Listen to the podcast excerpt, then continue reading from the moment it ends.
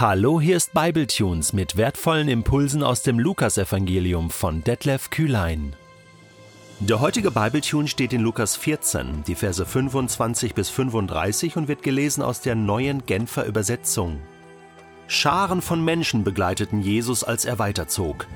Da wandte er sich zu ihnen um und sagte: Wenn jemand zu mir kommen will, muss er alles andere zurückstellen: Vater und Mutter, Frau und Kinder, Brüder und Schwestern, ja sogar sein eigenes Leben, sonst kann er nicht mein Jünger sein. Wer nicht sein Kreuz trägt und mir auf meinem Weg folgt, der kann nicht mein Jünger sein. Angenommen, jemand von euch möchte ein Haus bauen. Setzt er sich da nicht zuerst hin und überschlägt die Kosten? Er muss doch wissen, ob seine Mittel reichen, um das Vorhaben auszuführen. Sonst kann er, nachdem er das Fundament gelegt hat, den Bau vielleicht nicht vollenden, und alle, die das sehen, werden ihn verspotten und sagen Seht euch das an. Dieser Mensch hat angefangen zu bauen und war nicht imstande, es zu Ende zu führen. Oder nehmen wir an, ein König macht sich auf, um gegen einen anderen König in den Krieg zu ziehen. Wird er sich da nicht zuerst hinsetzen und überlegen, ob er in der Lage ist, sich mit seinem Heer von zehntausend Mann einem Feind entgegenzustellen, der mit zwanzigtausend gegen ihn anrückt? Wenn er sich nicht für stark genug hält, wird er, solange der andere noch weit weg ist, eine Abordnung zu ihm schicken, um Friedensbedingungen auszuhandeln. Darum kann auch keiner von euch mein Jünger sein, wenn er sich nicht von allem trennt, was er hat. Salz ist etwas Gutes. Wenn jedoch das Salz seine Kraft verliert, womit soll man sie ihm wiedergeben? Es ist dann nicht einmal mehr als Dünger für den Acker geeignet, man kann es nur noch wegwerfen. Wer Ohren hat und hören kann, der höre.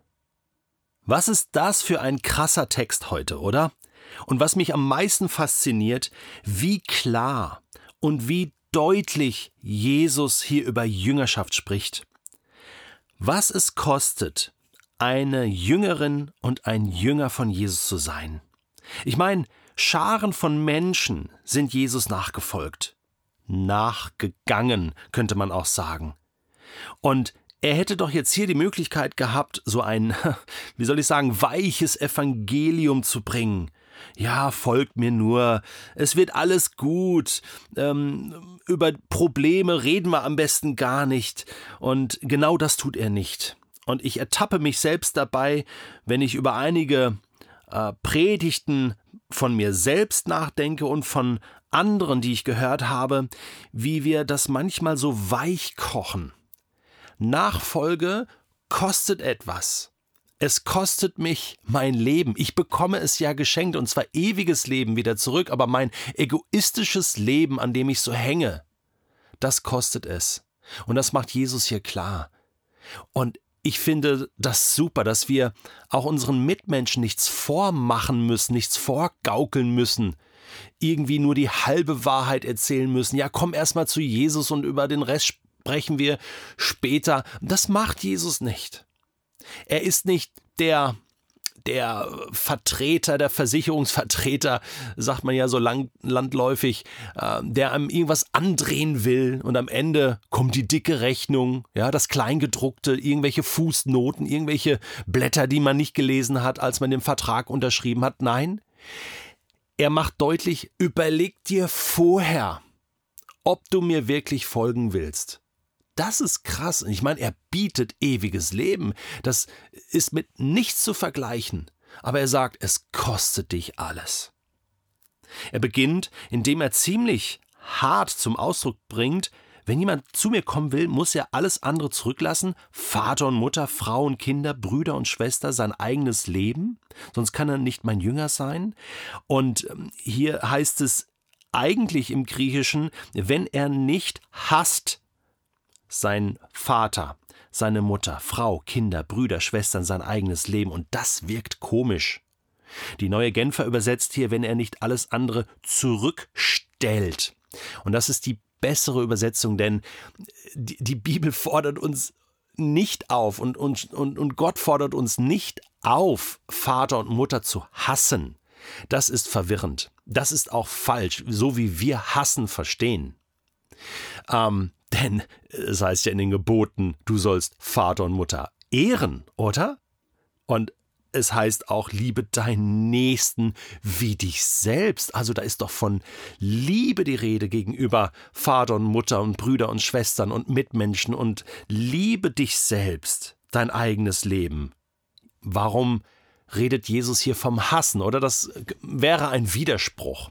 Und im Hebräischen meint dieses Hassen ein, ein Zurückstellen, in, indem man dem anderen höhere Priorität gibt. Und das ist ja in den Geboten auch so. Das erste Gebot heißt ja, du sollst den Herrn, dein Gott, lieben. Du sollst keine anderen Götter neben mir haben.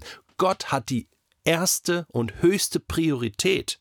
Und dann erst kommen die anderen Gebote und die, könnte man sagen, sind nicht so wichtig. Gott zu lieben ist das Wichtigste.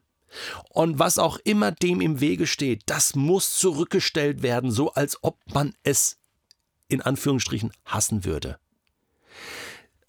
Es ist interessant, dass es eine Parallele gibt im fünften Buch Mose, wo Mose einen Segen ausspricht und vor allen Dingen ähm, die Leviten, also die Priester, Kaste sozusagen, die im Tempel Dienst getan hat, besonders segnet und lobt.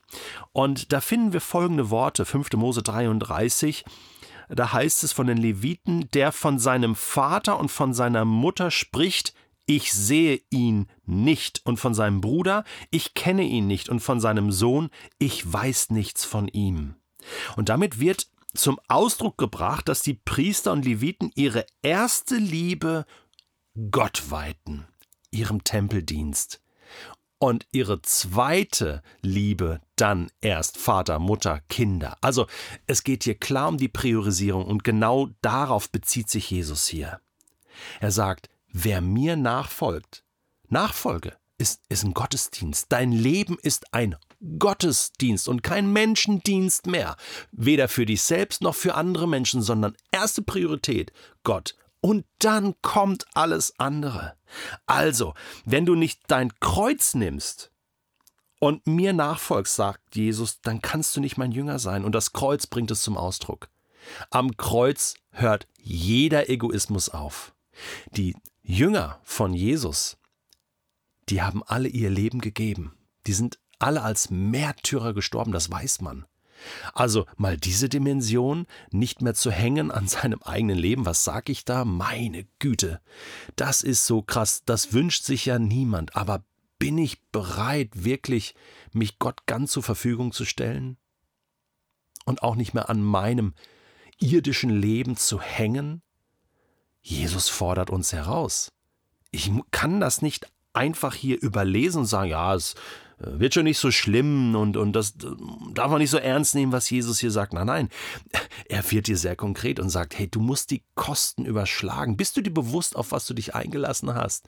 Das ist ähm, nicht einfach, ähm, Rafi Zacharias äh, hat mal gesagt, äh, dass Jesus nicht gekommen ist, um, um aus schlechten Menschen gut, Gute zu machen, sondern aus toten Menschen lebendige Menschen zu machen. Er hat, ist gekommen, um uns Leben zu geben. Es geht um Leben und Tod, nicht um irgendeinen moralischen Quatsch. Und deswegen, sagt Jesus, muss ich an erster Stelle sein. So wie der Bauherr sich überlegt, habe ich die Mittel? Plane dein Leben. Plane dein Leben mit Gott. Welche Ziele möchtest du erreichen? Was möchtest du mit Gott bauen? Hey, das ist doch mal ein tolles Thema. In deinem Leben, was möchtest du erreichen? Für Gott.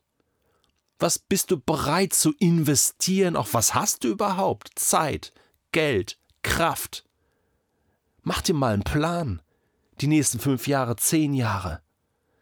Du kannst doch nicht einfach sagen, du bist Christ und, und, und äh, das würde jetzt Jakobus sagen in seinem Brief, und man sieht irgendwie nichts von, von deinem Glaubenswerk. Das brauchst du nicht zur Rettung, du bist gerettet, aber Nachfolge heißt, man sieht tatsächlich in deinem Leben, wem du folgst. Wow. Es ist wie im, im Krieg. Ja, und, und, und wenn du weißt, du packst es nicht, dann, dann packst du besser ein. Also Jesus ist hier sehr klar, sehr herausfordernd und dieses letzte Bild, und ich komme zum Schluss, mit dem Salz, ähm, das hat er auch schon in äh, Matthäus Kapitel 5 in der, in der Bergpredigt. Äh, ihr seid das Salz der Erde.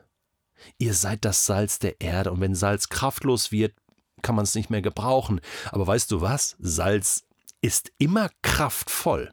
Salz ist immer salzig, will ich sagen. Es ist nur nicht salzig, wenn es nicht in Verbindung mit etwas kommt. Salz muss in die Suppe.